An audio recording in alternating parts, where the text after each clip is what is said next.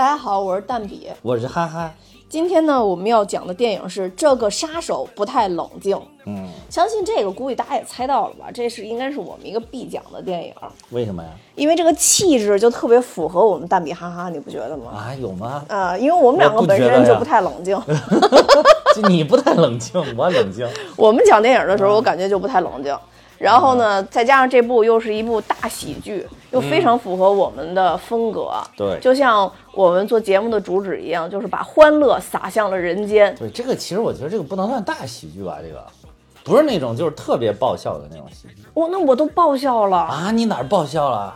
我爆笑了。我先讲一下剧情，我可能有一个点爆笑。我先简单讲一下剧情，再再再跟你说爆笑点，好不好？好，那这部片子就是比较特别的，嗯，就是我们在以前解说电影的过程中多次提到的一位男演员，就是麻花的魏翔老师，曾经作为黄金配角在多部麻花电影中出演，这次终于演了男一号，演了这个不太冷静的杀手。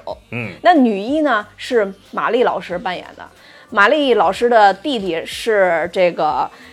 叫什么来着？黄才伦老师扮演的、啊，总之就是麻花班底对来做的这部电影。对那他其实讲的就是说，这个有一个男配角儿嗯啊，就叫魏成功。大家听这名字好像就成功不了，一直魏成功啊，就是魏翔老师演的。对，他在一次阴差阳错下，就让这个马丽老师给骗了。嗯哎，马丽老师和他弟弟给骗了，陷入一场黑帮械斗的一次这个纷争当中，纷争当中。嗯但是呢，玛丽老师就骗他说。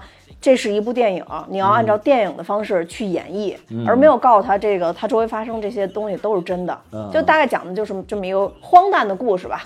啊，那说一下笑点，我嗯必须想说能让我记住的爆笑的笑点，嗯嗯，就是当时有一幕魏翔老师非要重拍他的，呃，这个一些故事情节，因为他没有看见摄像机，所以没办法，呃，他们就又塑造了，又又假装去造了一个场景，把摄像机架上，魏翔老师提拉着枪进到了这里边，然后说啊，我中枪了，我中弹了。哦哦哦哦哦哦，那个怎么了？但是那个场地用不了多长时间就得撤嘛，啊啊，然后这个时候就是米兰，也就是马丽老师演这个角色，然后跟他说没事儿，你这个伤我都能治好。然后魏成功就说不行，我伤的太重了。然后马丽老师突然拿出一张纸巾，然后偷了点唾沫，跟他说你看好了。啊，这这个伤我我能治，把头的那个伤口一擦就好了。这应该是我第一，就是整篇的最大的爆笑爆啊，最大的这就不是我，哎呀，哟，我有点想不起来，都边讲边回忆吧。哦，我记得后面好像还有一个笑点，后面还有一个挺搞笑的就其实我觉得笑点很多呀，啊，对，就是，但是他对他笑点其实挺多的，但是他不是那种爆笑的那种就。让我觉得就是还都挺密集的。就这次，也有可能因为本身我一直对魏翔老师有一种情怀，啊所以就在心里边加其。实他一出来就挺有喜感 对对对。一出来就挺有喜感。但是像网上都比较热传的那个，他给他给螃蟹加油那一幕啊啊啊，就那怎么了？那一幕，你又会觉得他也其实演正剧也可以的一个人。就是演的挺好的嘛，那个。对啊，啊嗯，所以就那块儿我真没有觉得他有喜感，真的觉得他演的那个就是悲从中来的那啊种，感觉。那一块儿我觉得也挺有喜感的呀，哦，我没觉得就是又有喜喜。感，又能感受到悲从中来的感觉。哦，我一点都啊没觉得，因为我看过是，我看过那投入进去了。我看过那段的未剪辑版，就是整个他拍的过程啊，啊，哇，那个演的太好了。底下那个螃蟹是应该是做的吧？对对对啊它它它是栏目嘛，那个是吧？呃，对他整个这这一幕都是在影棚里边啊拍的，只有他蹲的那个位置是一个铁板子，对对对其他所有东西都是虚构的，对对对啊，包括海啊什么全都是假的，嗯对，嗯，然后这里边那咱们分幕讲一下吧，就啊最开始啊，就是一开始，其实先讲了一个真正的杀手，哎，这个还可以再说一点，这个其实是买的那个日本的《魔幻时刻》的版权，哦，对，改改编改拍的啊。嗯不才我昨天连夜还把《魔幻时刻》给看了，啊，你觉得怎么样？我觉得也不错，确实那个那个评分很高的那个评分。有好多人对这一部评分低，都是因为觉得说这一部完全抄的那一部，那绝对不是，不是。首先啊，因为人家买版权了，就是完全抄也无所谓啊。就是完全把你那个日本人名就改成中国人名，然后你再一比一复刻再演一遍也没有关系，因为版权买了嘛，对吧？但是并没有，其实差别还挺大的，包括人物关系差别都挺大的。那里边那个女主是一开始为什么导致这个的想骗这个老大，是因为那个那个女主是老大的女人，然后跟一个酒店的一个经理俩人偷情，然后这但是这两个人就是好像先于那个老大之之前就认识，然后才那个老大就想干掉这个。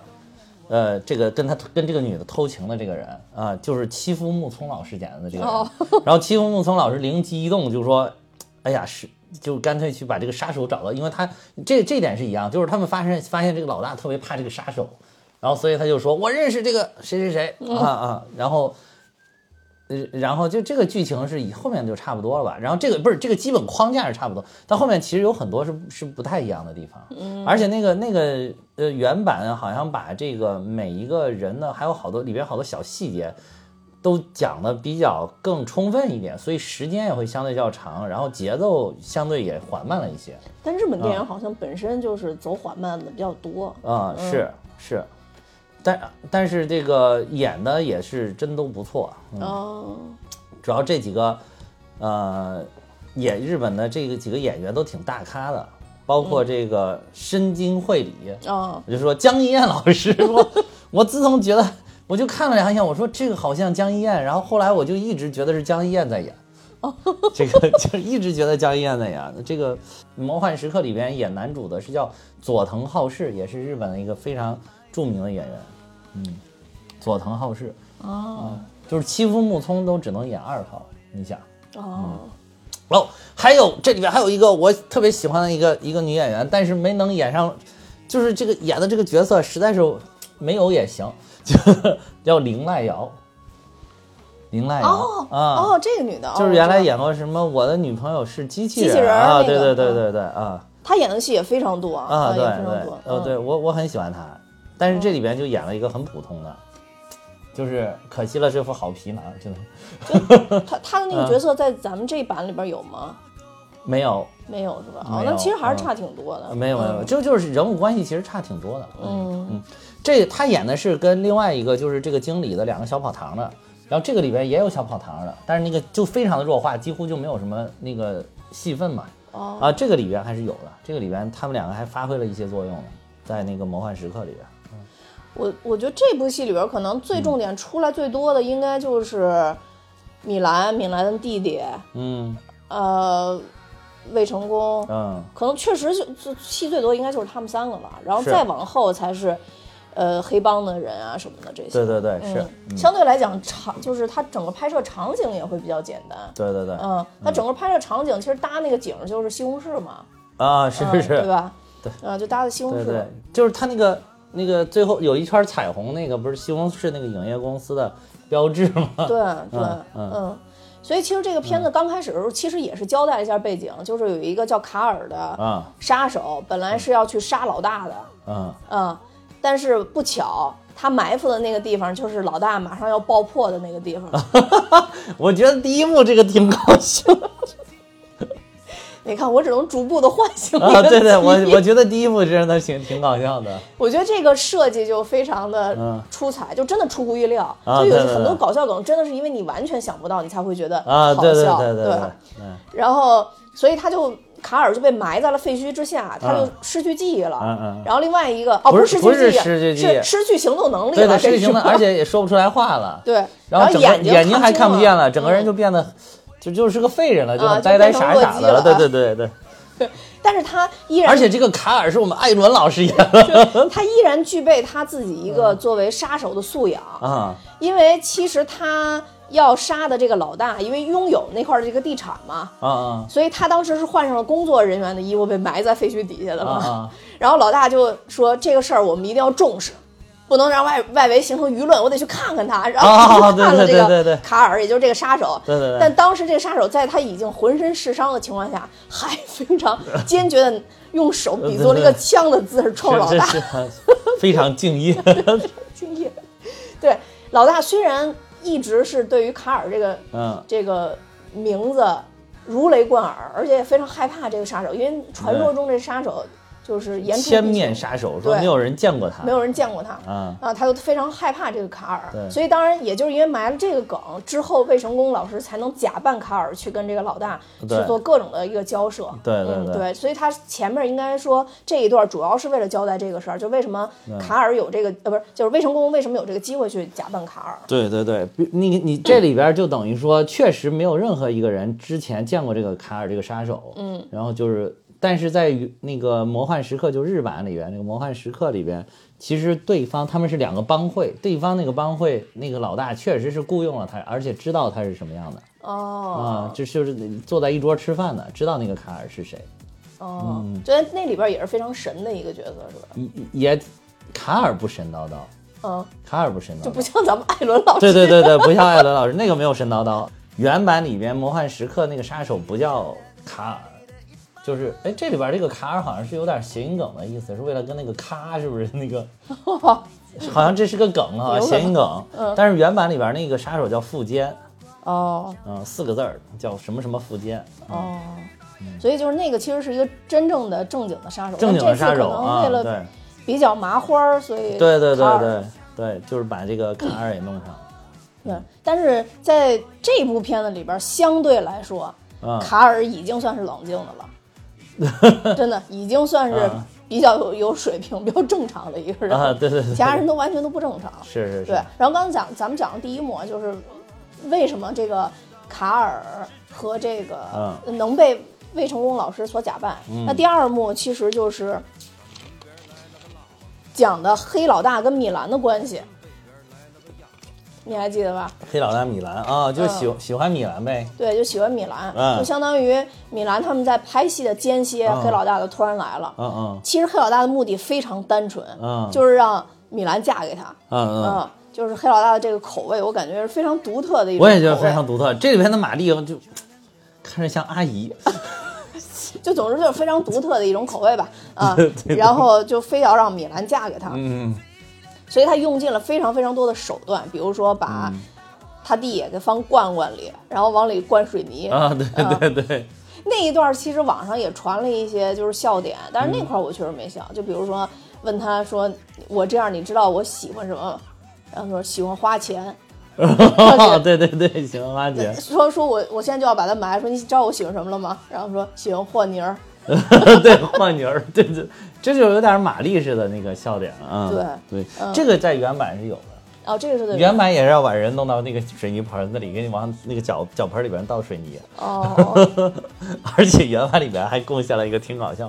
原版里面他们有一个会计员，然后那个那个会计员的那个水泥已经干了，然后他们逃出去的时候搬搬着那个盆儿一块儿出去，这一块儿的我觉得特别搞笑。原版的里边就搬着那个人搬着那个盆儿一起出去，这个里边好像这点没有，嗯。反正我就是因为看了这个以后，我就更加坚定说黄才伦老师可能真的也是演也也也，我觉得演配角挺好的，挺好的。他演配角演的特别好，嗯。啊，但是不知道那个演主角是因为剧本不行，还是他演的不行。因为其实有两、两部吧，算是一个日不落酒店，还有一个理查的姑妈，啊对对对，就感觉都是不是都是一般。也可能是不是剧本不行，还是说他确实拿不住这个大男主？反正当时我看的时候，我看完了以后有想这个问题，我觉得还挺感叹的。就是魏翔老师，我觉得这次是拿住了，拿住了，嗯，真的是拿住了。拿的非常稳。嗯后来，呃，这个魏成功就接受了米兰他们的这个邀请啊啊、因为米兰他们骗他嘛，就说现在我这这个要拍一部杀手跟黑帮的这么一个戏，啊你就要演男主角啊！杀手卡尔。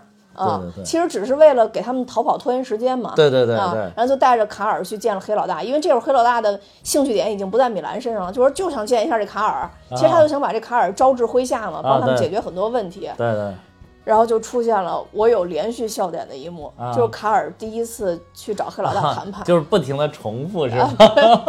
而且我觉得魏翔老师在舔刀的时候，就是啊各种那种表情，实在又让我想起了我们某位主播。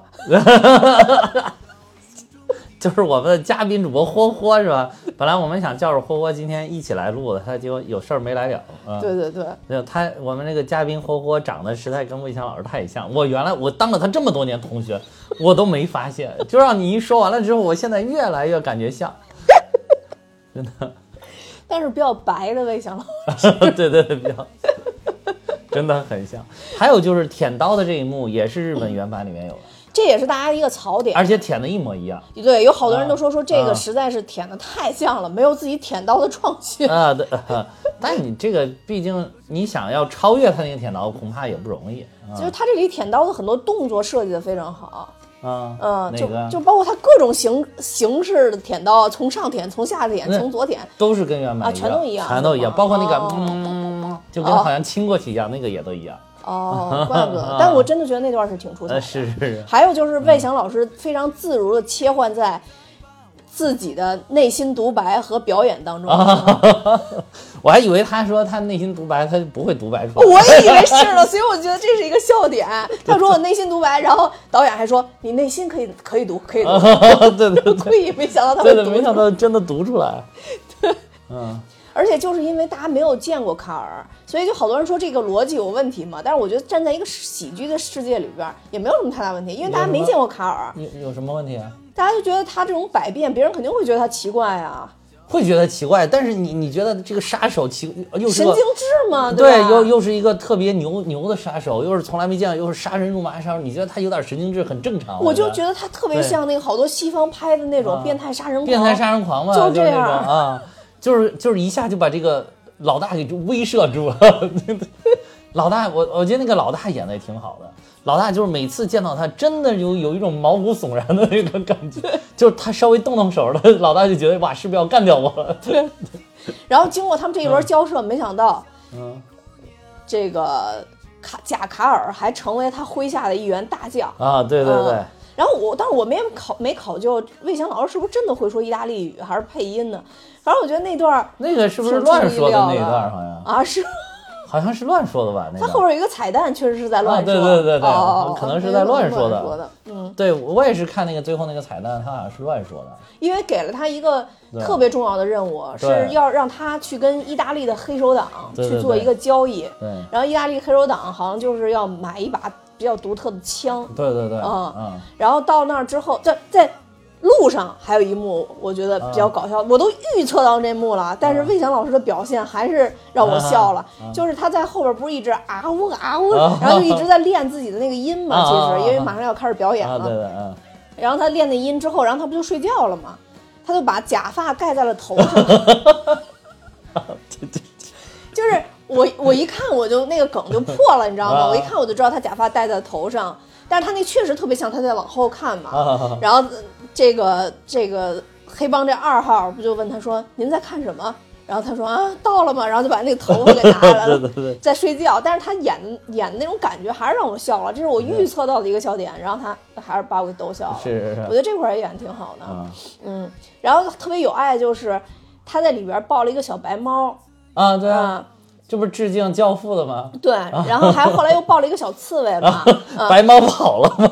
就又现场抓了只小刺刺猬，对，又抱了一小刺猬嘛。然后这个白这个这只小猫和刺猬也有自己的名字，最后还出现了演员，还出现在演员表里是吗有啊，对对对，哦特别可爱。哦，那个刺猬抱着刺猬回去之后，这个黑黑帮二号还问他说：“这不扎手吗 其实黑二也演挺好？”的，也都挺好的，对，也也演挺好的。然后，呃，还有就是，不是说这部片子里边有五十几个彩蛋吗？啊啊嗯啊，，这彩蛋还有一个就是对啊，就是他当他们去跟黑手党去交涉的时候，嗯就黑手党开两辆车，啊啊啊！车一的那个车牌号跟车二的车牌号就是《教父一》和《教父二》上映的两个日期，啊这是其中一个彩蛋吧。是然后在这里边儿，其实这一段儿让我有印象的就是翻译，就是翻译的时候，哦，对对对，这一点我觉得特别搞笑啊！你说哪点儿我觉得特别好笑？我觉得翻译这点儿我觉得特别好笑。就说黑二已经都疯了，然后就跟他说：“我看着他说的时候，你再翻译；我不看着他说的时候，你不用翻译；我看着你说的时候，说他就是在乱翻译，就是对该翻的不该翻的都翻，要么就是该翻不该翻都不翻。就是他是一个特别正经的、特别系统化的一个演员的那种感觉啊啊，就是没有变通感，确实啊这一点儿有点像我当时看《喜剧之王》那个感觉。啊啊，其哦，就这里边你说喜剧之王，我我觉得其实第一幕就致敬了喜剧之王。你你不想死也得死啊！对对对 那个导演就是黄才伦演的导演，他不是那个说他是怎么就是要处决哦？还有人说处决那点儿是致敬了那个零零七国产零零七哦，啊，就他们那点儿处决，然后但是是那个他们处决其实是冲着头上打了一枪，哦然后结果他还回头看了一眼，露出了什么对死亡的轻蔑与蔑视蔑视是吧？然后说你你就告诉我，黄台说你就告诉我，打到头上为什么还能挣扎一下？就是为什么还能回动？哎呦，对了，对对那一点我觉得就完全那一点应该是致敬了《喜剧之王》了。嗯，其实我觉得这个心情应该是所有做过演员的人可能都会理解的一个心情吧。我这两天不是那个《老友记》嗯又又重新在国内啊合法化上合法吗？啊，反正反正大家都看过了呗。然后 然后第一季里边不就在周易就演。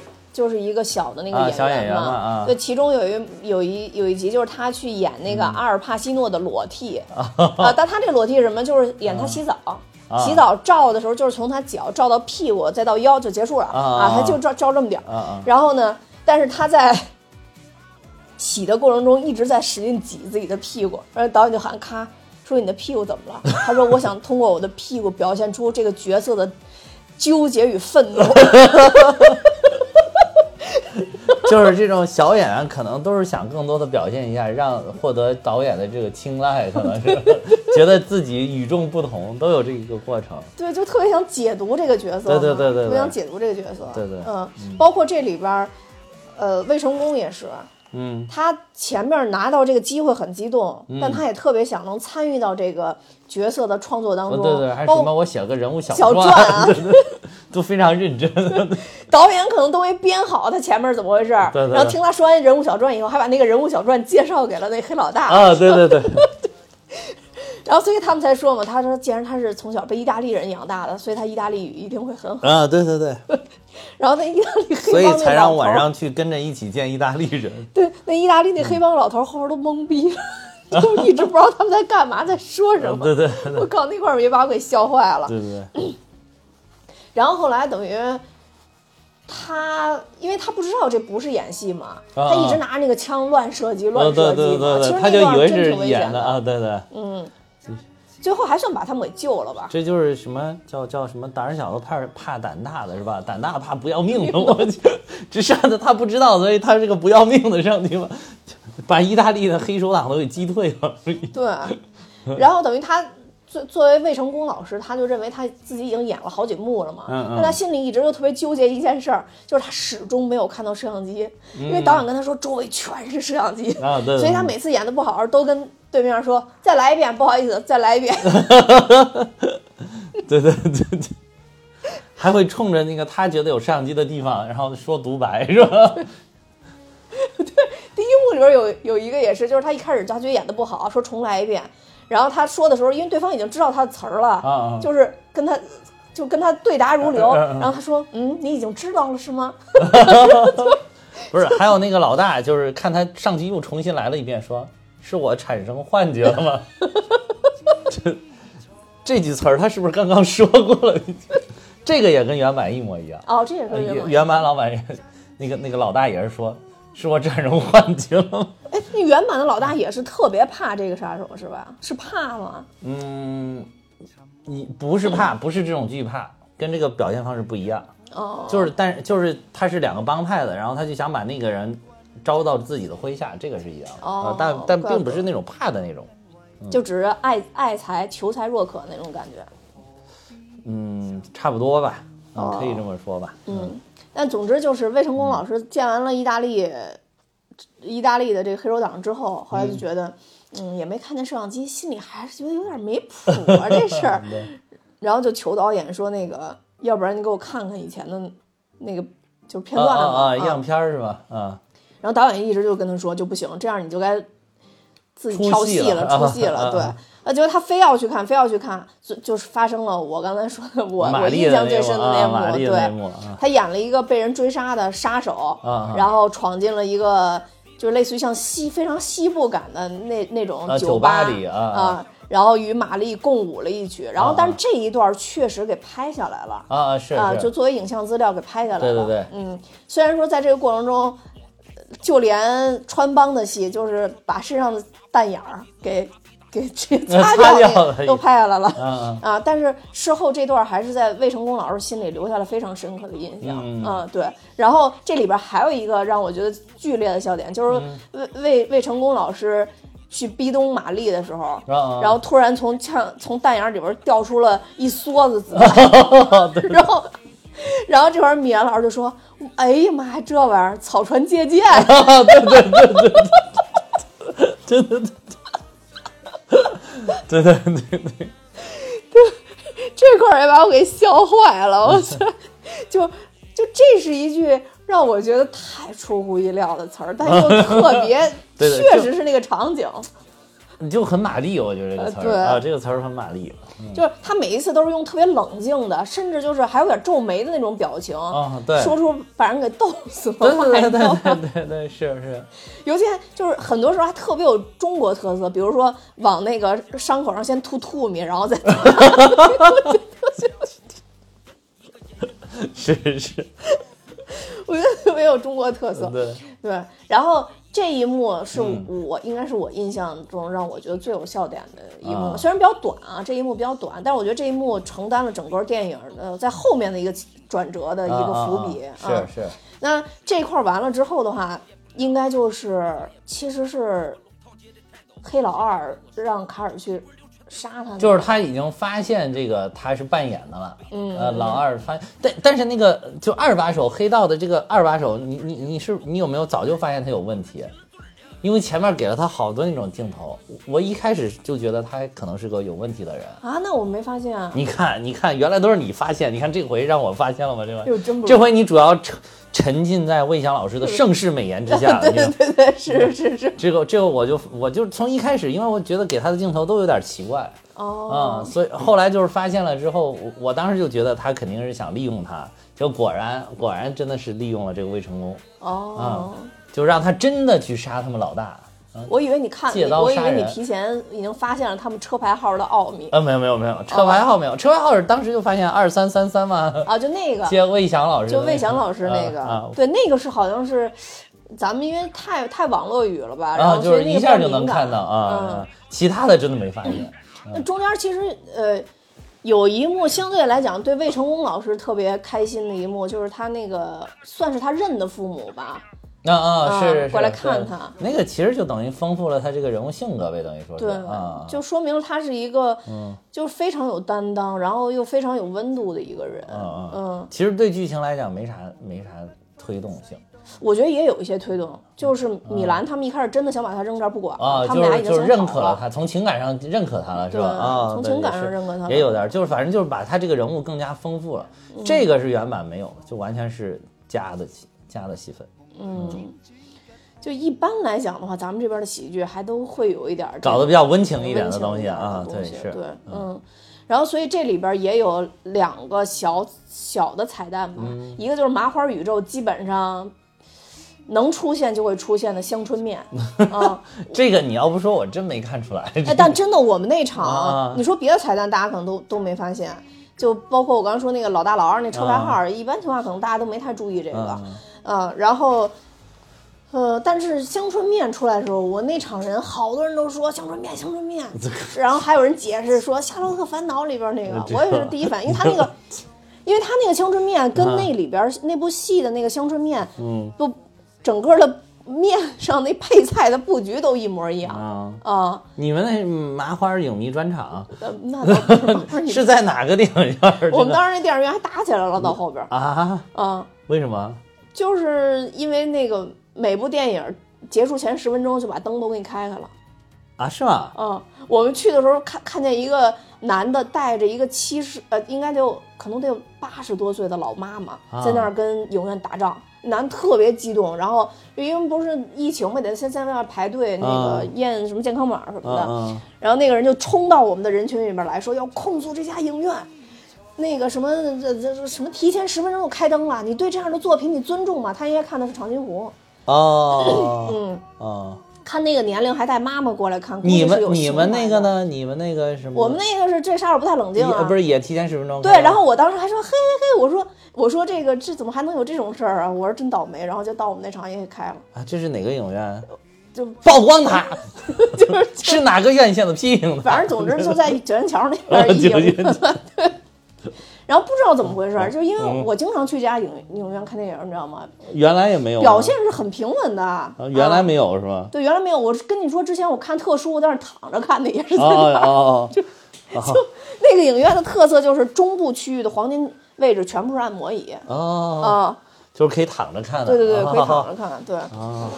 哦，那估计你说那个很激动，可能是看的长津湖那场。对，看长啊津湖，然后那个妈妈八十多岁，已经走走路颤巍巍、颤巍巍的，哦然后就跟他说：“那个你别打，别打。”然后那男的就说说说那个，还当时跟他妈说说妈，我现在去跟他们吵，我不是为了这个十分钟啊我是觉得他们这样对这个作品非常的不尊重，也对我们影院的人非常不尊重，我必须要提出这点，否则啊没有争取到我们自己的权益。说我也不要求什么，嗯，一非常好，对，就又坚持的，说得很好。要我肯定默默走了。呃呃，对啊，是啊，我也就默默走了 啊，是，就唉。嗯非常好，嗯，是真正的影迷，我感觉。对，是真有名，嗯而且我觉得这个可能真的是跟这个时代，或者说，比如说他们家可能也是有家里有有有有这样的，有这样的对对因为我觉得对那一段有情节的，对，我觉得嗯很少会带这么大岁数的父母去看，是是是除非你对这块儿特别有情节。对对对对对嗯。那说回来，说回来，呃，总之就是当时的彩蛋就是嗯这个。然后老大跟老二那个车的彩蛋你也补充一下吧。就老大老大那个车叫零零五四四，啊，其实取的就是动动，那个零取的动，就是动动我试试。老二那个车牌是四四就四四，试试就试试，对 所以他是埋了一些彩蛋，然后包括当初除除了说香椿面，还有一个就是非常典型的，大家一看都能看出来，就是影史上嗯，最经典的雨中曲，啊，对这个彩蛋，我的是真的就是完全当时就这 get 到是哈哈 get 到的唯一。而且关键，而且关键是当时那个，因为他曲子用的都是完全就是雨中曲子，嗯，噔噔噔噔噔噔噔噔噔噔噔噔噔，就这个嘛。然后，而且这个我当时更期待是以为魏翔老师会跳一下，还会还会抓着那个电线那个那个电灯那个杆儿啊揉一下是吧揉揉一圈儿。结果发现，难道魏翔老师现在体重太大了？稍微蹦跶了两步，可以说上对对对对，啊稍微蹦跶了两步。然后 这块儿其实也有一个我的笑点，啊虽然它是个悲剧吧，就是米兰跟他说。你真的不适合当男主角，什么你走吧，啊啊啊你别那什么。然后转头就是正常的电影，就是女主非常美的，默默的流流下，了两行热。泪。对，玛 丽非要扯着个大嘴，就那段也属于出乎意料，就是我、啊我当时觉得他给一定会给玛丽镜头，是啊给玛丽镜头应该就是哭着走啊啊嘛，没想到哭的那么 丑。哭的太难看了哈。这玛丽就老喜欢演这种，我真的觉得玛丽真的是、一个是玛丽，一个是贾玲丽真是，好演员，真的是妥妥的喜剧人。而且你看玛丽能跟他们开花，所有人搭。嗯跟沈腾大家就不说了，你看跟常远、跟魏翔，大家都没问题，嗯，太牛了！这玛丽真是好演员，我，嗯，玛丽可能未来会演变麻花所有人的媳妇儿，对 对，真的是，各种媳妇儿，嗯而且关键是你也不挑戏，你不觉得违和？啊是啊，嗯对啊，就就演的好，就是跟谁都能搭，对什么戏都能拖得住。哇，玛丽真是好演员，错没错太厉害了，，特别好，对。嗯。然后之后的话，其实就是但那一段其实你那一段是不是流泪了？那一段，就是给他说什么？那你你你是在哪？我是在最后电影彩蛋出，就是都已哦哦，经你说他出彩蛋流泪？嗯，哦对，出彩蛋流泪啊了，，前面嗯这都是铺垫是吧？对，嗯然后就，但是，呃就在这儿说吧，就是我觉得，呃确实这部戏的很多情节就像是给了魏翔老师一个出口，是，就像给魏翔老师一个情绪的出口。对对对，嗯像是魏翔写给自己的情书。对，没错，嗯里面有很多他表达的情绪，其实我觉得并不是魏成功在表达，就是魏翔在表达。是的，是的。所以它是一个非常具有真情实感的一部电影。对对对。就我觉得像这样的电影，很难不被观众喜欢。我我觉得同比一下可能不是很恰当，但是就是就像那个你你好李焕英似的，他只要是拍的真的是自己的故事，很多事情不需要演绎的情况下，那我就是我自己，对对对，那就其实更容易把这部片子拍成，对对对对，就是真正的投入了真情实感，嗯，就是那个真情实感是能够通过大银幕传递给观众的，对，嗯。嗯，然后所以嗯，对于这部片子，相当于魏翔老师。在里边就是跟螃蟹对话那一幕，那一幕其实我建议大家可以到网上去搜搜原，就是拍的原来的那个长度的那个，这一幕是比后来这个咱们上映这个电影剪辑版要长很多的。那里边又哭又笑又又叫，呃，其实更有一种魏翔老师给自己加油打气的感觉，嗯，就是告诉自己不能放弃。他其实他当时想拍就是那个螃蟹不会被冲下去的啊，是，他会勇于上岸嘛，他他不会最后成为海海里边的尘埃这种感觉。哎，但是这个里边是不是他他的被冲回去了？被冲下去了，还是被冲下去了？嗯，对，嗯，其实魏成功被当了枪使之后。呃，米兰他们都非常惨，因为黑老二就想跟米兰结婚嘛。其实也没说，就是也说不喜欢米兰，也不一定。就反正总之就是老大没得到的，我能得到，我就开心。啊，总之是一个变态的心理吧。对对对对。啊，嗯。同时，魏成功还是走回他原来的路，一直在做各种各样的戏的配角。配啊啊，是是。终于有一天。有一个电影人找到他说：“你有机会真正拍一部电影的男一号。”他第一，他第一个问题就问：“有摄像机吗？有剧本吗？”啊，对，就已经是那个，我感觉有那种有那种 PTSD，对 PTSD 的那种感觉了，已经就就创伤后的那种，已经疗愈不了了。是，嗯，但后来那个电影人就给他放了一部片子。其实是一个小片段，说我就是看了这个片段以后，觉得你演的非常非常好。说但米兰呢，他演的到底是什么？我看不懂他演的是什么。啊，其实也跟当时那个情节有关嘛。啊，因为当时在那个当时那个情节里边，呃，魏成功对自己这样一个牛仔的一个形象是有预设的，而米兰老师只是为了快点把他骗走。对对对对 对，所以。当他看到这这一幕剧的时候，就想起了以前跟米兰老师以及米兰老师的导演弟弟一起战斗的岁月啊，于是决定回去救米兰。其实我没搞明白为啥这个看到这个就要回去救他呀？就觉得这这份感情还是不可割舍。我觉得是完全能割舍，就就是这个是这个点我觉得不合理。这个在原版里面不是这么处理的。我我觉得如果他要是没加那段跟父母就是就朋友的。父母我都能养一辈子，这种情怀去表达魏成功这个人的性格啊，就可能更不合理了。对，就更不合理了。所以我觉得他之所以加那一段，就是为了告诉可能大家他们感情变得越来越深了嘛。嗯，如果没加前面那段，其实我觉得后边这段也没必要加，还不直接就救了就完了吗？原版其实也是他就是看到了自己之前呃，就是有一个他以为是拍戏，但其实是真的，但是被拍下来了一段。然后他在那个原版里边，就是他就是。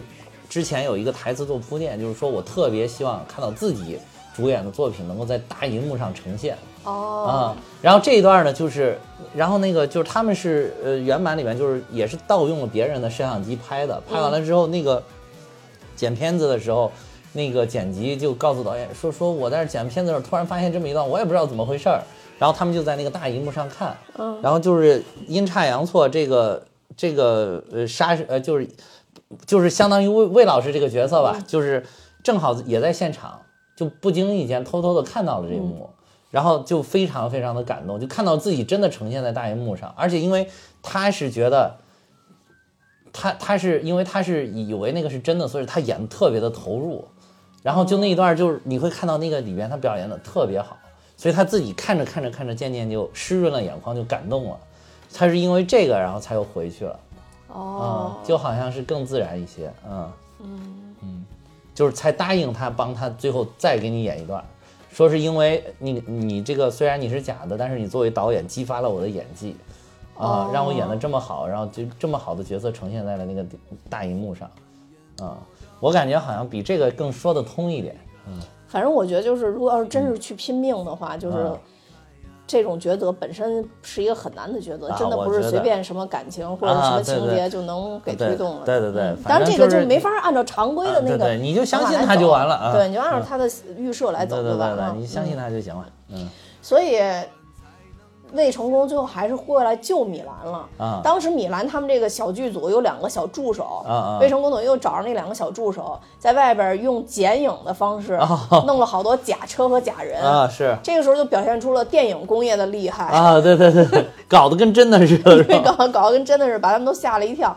后来等于就带上米兰，他们想一起就逃出这个，他就跟一个岛似的，他们啊，要去坐对对对船嘛，对，然后就准备了一个没有气儿的橡皮艇，对 对对，准备了一个没有气儿的橡皮艇。其实当时魏成功已经准备的很全了，啊还准备了假的手雷啊什么的，啊啊爆破对对对点都准备好了。对对对对但还无奈还是被识破了嘛。啊啊在关键时刻，啊真正的杀手卡尔带着被渔民救起来的老大，重新又出现在了他们这个小岛啊，上。对对，然后揭露了老二的罪行。对对对虽然说老大又一次掉到了水下，因为卡尔看不见，是吧？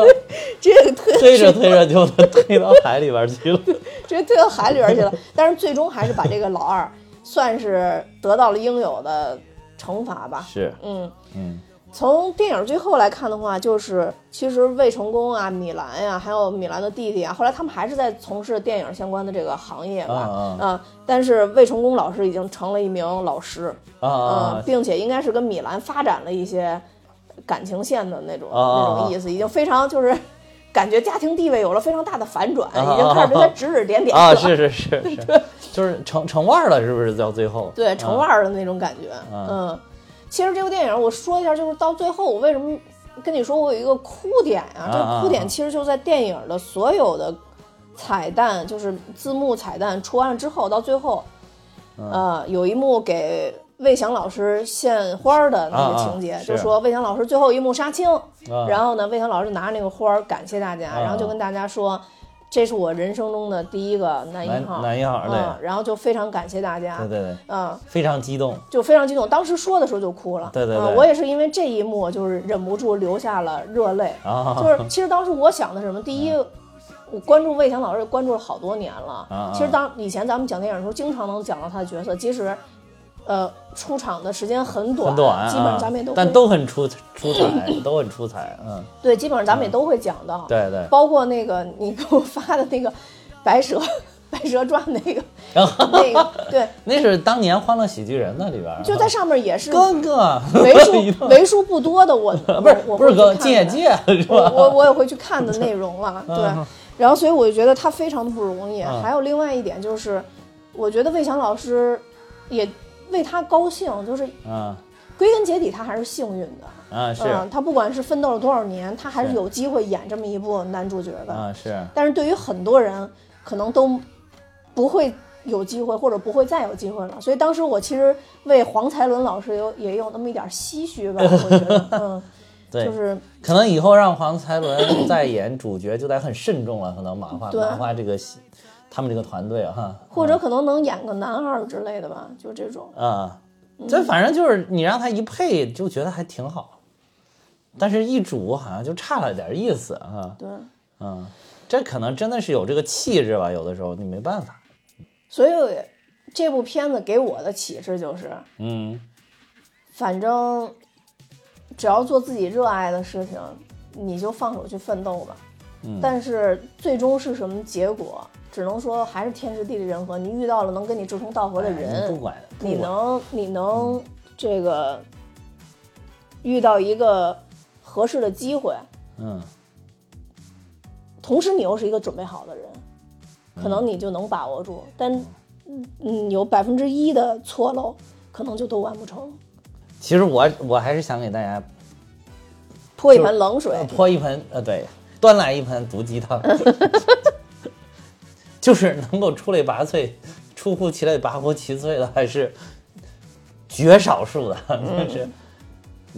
就是大部分人，我觉得百分之九十九以上的人，努力一辈子也只能当个一般人，嗯，所以我觉得最重要的是，大家应该甘于当一般人，知道要告诉自己，我就是个一般人，但是嗯，就是整个从一个群体来，从整个人类的群体来看，你我们大都是很一般很一般的人，但是对我们每一个个体来讲，都可以活出我们自己的精彩。你自己要满足自己就可以了，不要说我说。我觉得不用去追求什么，我一定要当男男一号，我才是什么？我我作为一个演员，我一定要当过一部男一号，我才特别牛逼，我才特别好，我才算是成功了。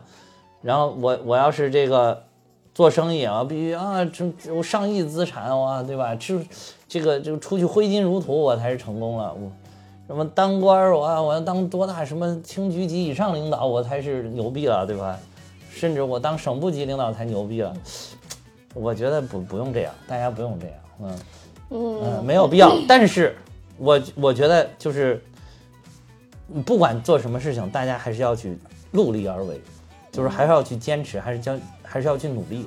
但是你你不需要就是说我一定要是什么什么样才是成功。嗯，我觉得像要不然呢？要不然你这一辈子难道我们都白活了吗？好多人不是我，但是我觉得对于魏翔他这样的人来讲，当然我也只是我的揣摩啊。嗯。他也不一定觉得他当一部男男，他做一个男一号，他是成功的啊，是啊，对，就是我觉得他的快乐是在于他所追求的那个嗯。极致幸福的那个点，在他能做一次男一号之后，他是都可以体会到的那个成功感是来自于他这段经验跟体会，而不是说来自于多少鲜花跟掌声。我觉得这个不不，所以就不是说用牛逼再泼一盆再泼一盆大冷水，就是百分之九十九以上的人，你一辈子也体会不到的。不，因为每个人的极致找到你你的你的那一点就行对，每个人的极致体验是不一样的。对，但是最可悲的就是说，很多人根本这一辈子找不到自己的极致体验。那就是嗯，就是你不要躺平。你不知道你自己的极致体验在不不，你躺平也可以啊。我的躺平如果是我一生中的极致体验，我就是我一生中的追求嘛。不是，但是你不知道啊，就可以了。好多人都觉得那可能我我就是什么，这个这个当大官。有大财，然后这个，然后出大名，然后我才有这个极致体验。那我觉得一般人都会这么想的。哦，对他这么想，我觉得也可以。就但是就是你认你自己想的这个事一般人都达不到的，就达不到你你所，这就是人的欲望。对啊，就是我觉得大家最后人生过到一定时候，最后都是放平心态，就是承认自己是一个非常非常普通的普通人，但是依然可以过着非常幸福和快乐的一生。嗯，关键点就还是你得认，你能认这点，你就是幸福的。你要是这一辈子，比如说你真的就是说我一定要当一个大官，但最后这个事儿我还是不认，到最后死那天我都不认，那你这辈子做那我觉得你这辈子就就就挺没意思了。对啊，对对对，所以就是，所以我觉得那个孔子说什么什么五十而知天命是吧？嗯嗯嗯，就是就是到了你哪怕不是五十呢，你哪怕六十七十呢，你到知天命的时候，你一定要知。嗯啊，所谓知天命，我觉得很重要，就是要认命。嗯嗯嗯，就我知道我的命就是这样，然后我又可以非常坦然的面对我的命运，面对我的一生。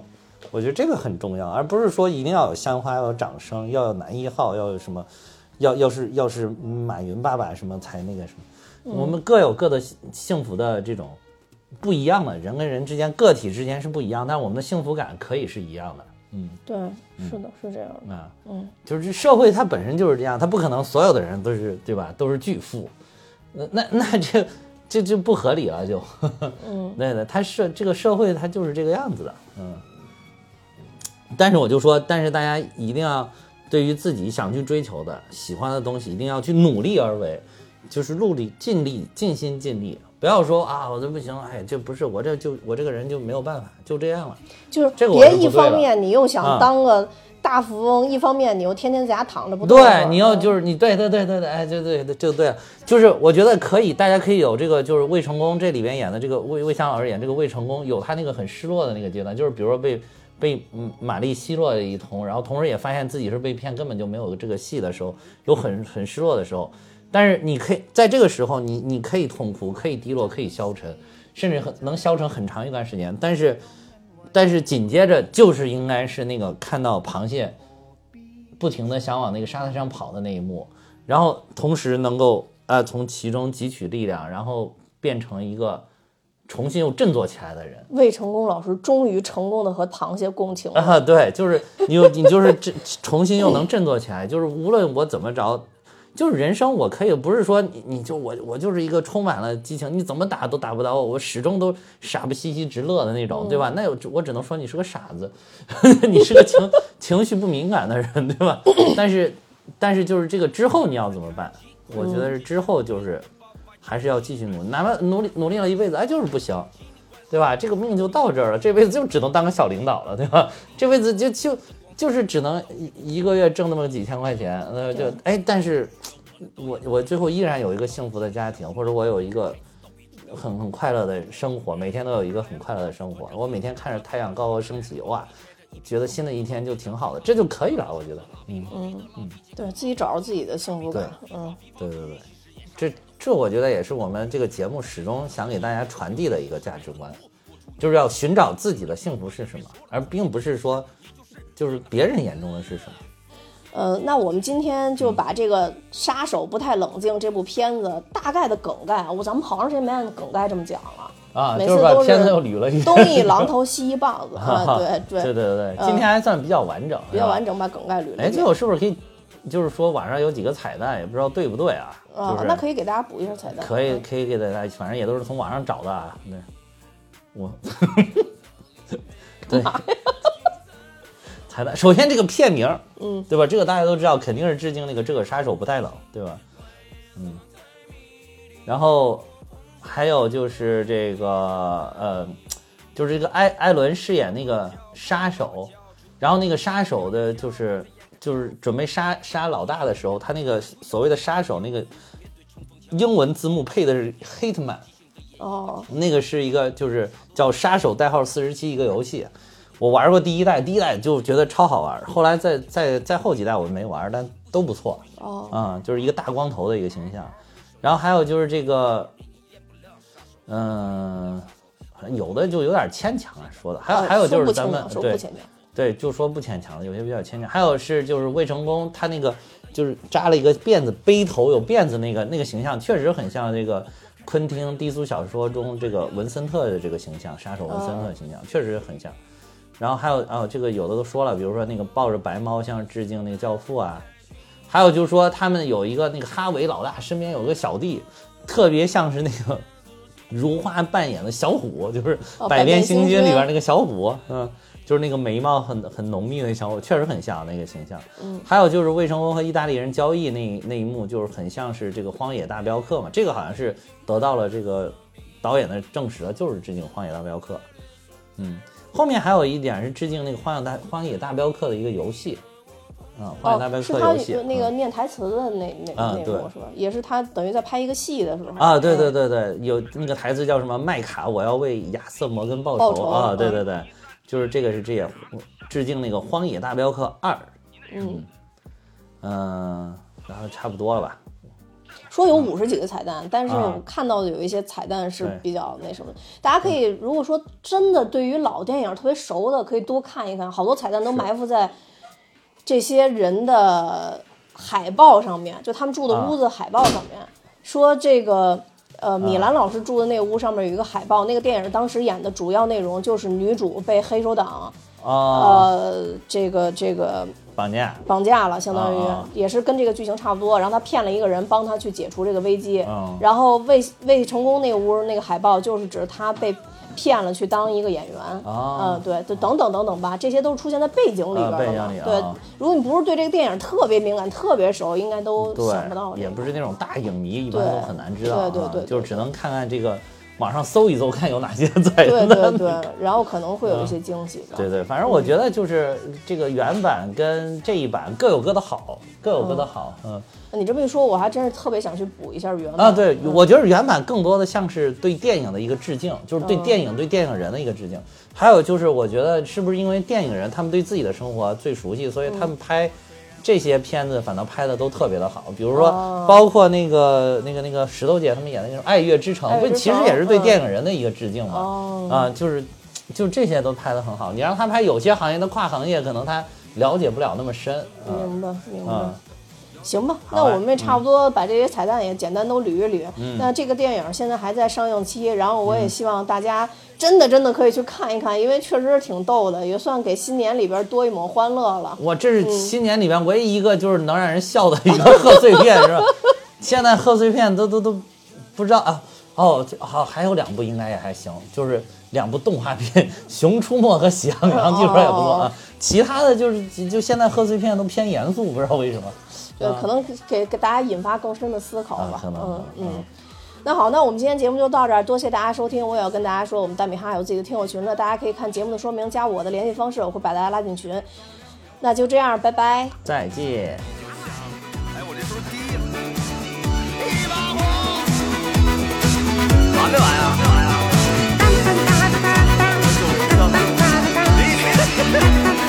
我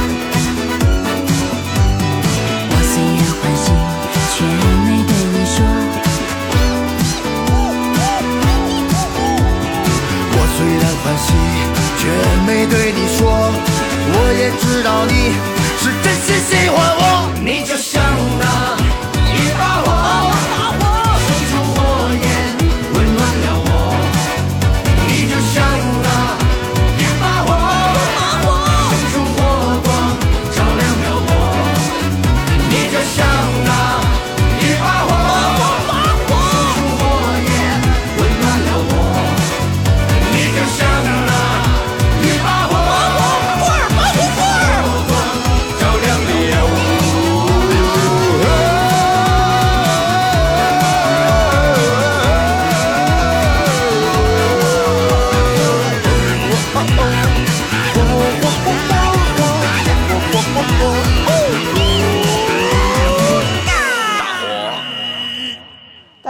大家好，我是蛋比。都没开始，这不开始？你刚不刚跟我说完开始吗？我说什么时候跟啊？啊，你刚跟我说开始，了我才说的。啊，是吗？我没有啊。行行，那开始吧。